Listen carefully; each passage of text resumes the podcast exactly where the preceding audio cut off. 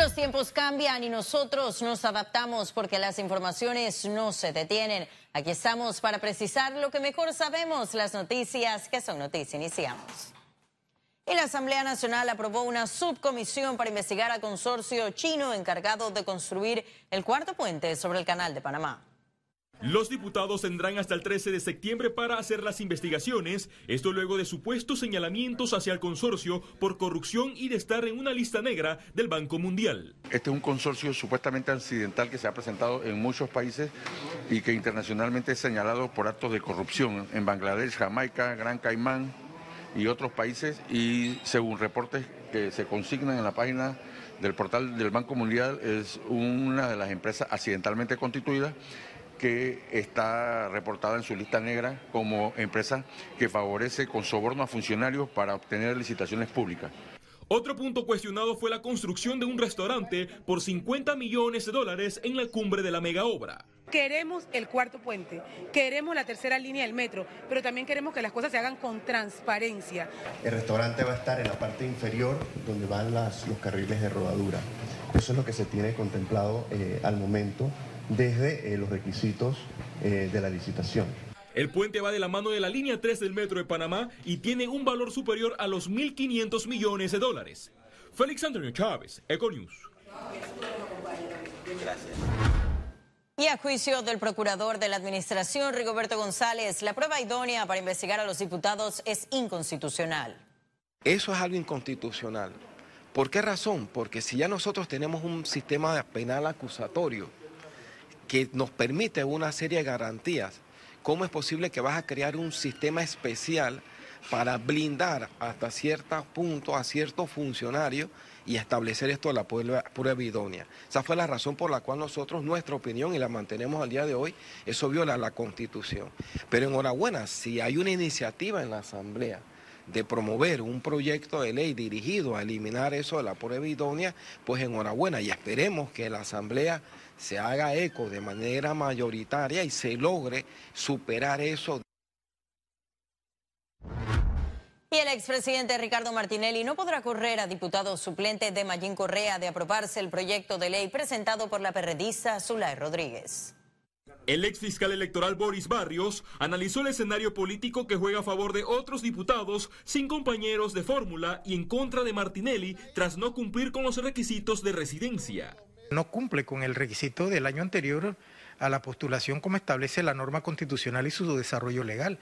A indistintamente que se apruebe el proyecto de ley y se convoca nuevas elecciones para elegir suplente a diputado, ya sea en, en el año 2020 o el tiempo que sea, la inhabilidad no se extingue, se mantiene. El proyecto ya fue prohijado por la Comisión de Gobierno que preside el diputado Leandro Ávila para iniciar los tres debates. En su debido momento nosotros les vamos a hacer las notificaciones al Tribunal Electoral para que nos engriman sus eh, experiencias en esa materia y sus puntos de vista y nosotros acataremos lo que diga nuestro ordenamiento jurídico. El Tribunal Electoral adelantó su criterio, calificando la iniciativa legislativa como inconstitucional. Un mes después que yo presento este proyecto de ley, eh, sale eh, libre el señor Ricardo Martinelli porque fue absuelto de todos los cargos en primera instancia y entonces ahora han inventado toda una teoría de conspiración señalando de que yo quiero poner al señor Ricardo Martinelli. De los 71 diputados que conforman el Parlamento, cinco no tienen suplentes, incluyendo la expresidenta de la Asamblea Nacional Yanivel Ábrego y el independiente Raúl Fernández. Félix Antonio Chávez, Econius. sus derechos dentro de un proceso y la Comisión de Credenciales tramitará las denuncias contra el magistrado de la Corte Suprema de Justicia, Harry Díaz, cuando culmine el proceso de aprobación de designaciones. Necesitamos que el gobierno, la administración esté completa para que tenga el funcionamiento adecuado y comience las soluciones al pueblo panameño. Una vez que terminemos esto, por supuesto que vamos a analizar todas y cada una de las denuncias que han sido presentadas y no solamente el diputado Harry Díaz, entiendo que hay otras de otros magistrados también. La próxima semana vamos a hacer el análisis de todos los expedientes y con mucho gusto, de manera detallada se los ofreceremos a ustedes. Y el director de Pandeportes, Eduardo Cerda, dice estar comprometido para colaborar con las investigaciones del Ministerio Público por supuestos malos usos de fondos en la administración pasada. 100%, 100% vamos a colaborar. Eh, nosotros somos respetuosos de, las leyes eh, consideramos que es importante que se siga haciendo. Eh, todos los panameños tenemos que saber qué sucedió, tenemos que estar claros en qué pasó y no pasó y nosotros no podemos obstaculizar ese trabajo. Economía. Y Panamá debe mejorar sus prácticas globales en la administración de la cadena de suministro. A continuación le tenemos un reporte completo. Adelante. estratégicamente estamos Especialistas del sector logístico aseguraron que documentar los procesos y digitalizarlos son los principales retos para posicionar la cadena de suministros de Panamá. La mesa realmente está servida para Panamá.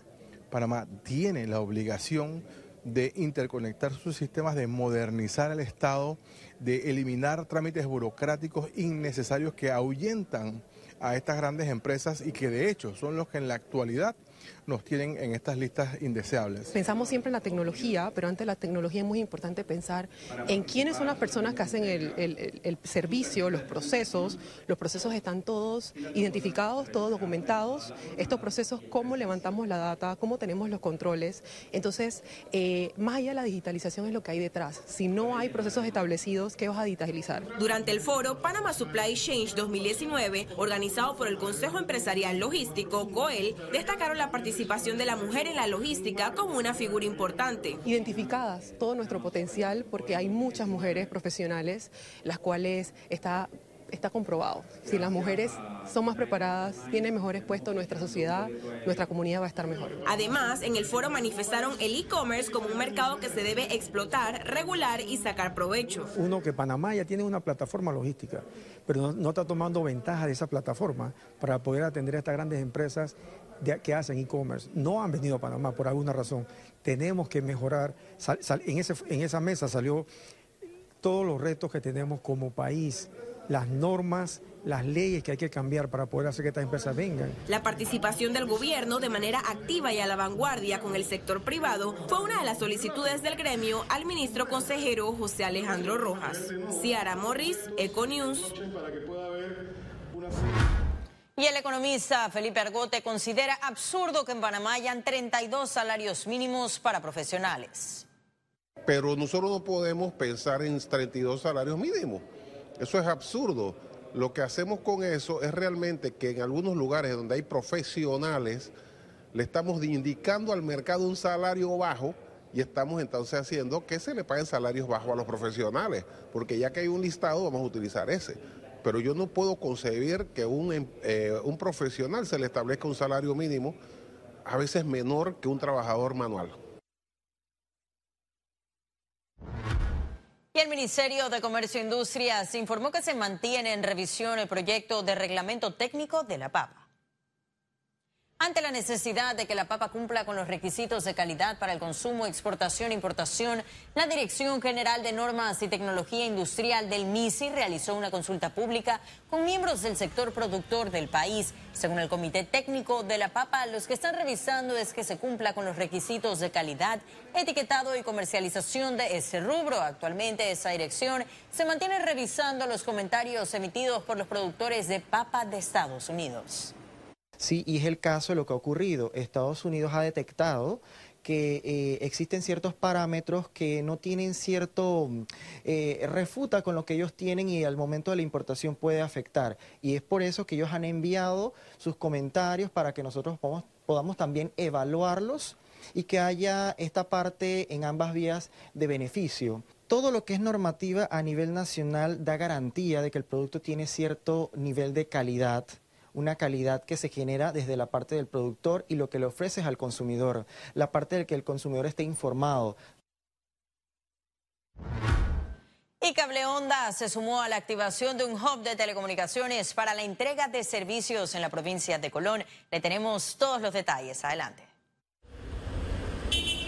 Más de 46 plazas de empleos directos y 50 indirectos se generarán en el nuevo centro logístico inaugurado por Cable Onda en Colón. Desde aquí tendremos aproximadamente unas 100 personas trabajando. La inversión que realizamos fue de aproximadamente 5 millones de dólares, así que una responsabilidad muy grande y, a través de este centro eh, esperamos poder también todos los días mejorar ese servicio que le brindamos a los clientes. Este nuevo centro se suma a la red de siete facilidades logísticas que tiene la empresa y aportará al crecimiento y desarrollo económico de la provincia. Así lo aseguró su gerente general. Y tendremos también eh, funciones técnicas, entonces pondremos aquí, por ejemplo, equipos que hacen transmisión de video, lo que nos permite tener eh, redundancia y dar servicios eh, aquí en Colón localmente. Eh, personal administrativo, eh, personal, por ejemplo, que vende a, a empresas y al sector corporativo estará aquí. Este centro inició operaciones el pasado 12 de agosto en la comunidad de San Judas Tadeo del corregimiento Cativa. La empresa cuenta con más de 25 mil clientes en la provincia de Colón y trabaja en el fortalecimiento continuo de sus servicios a nivel nacional. Ciara Morris, Econews. En breve estaremos de regreso con las notas internacionales. Pero recuerde, también puede seguirnos en vivo desde su celular a través de la aplicación de Cable On The Go. Solo descárguela y listo. No se vayan, que en breve regresamos con mucho más de la emisión de hoy de Econidos. Ya volvemos.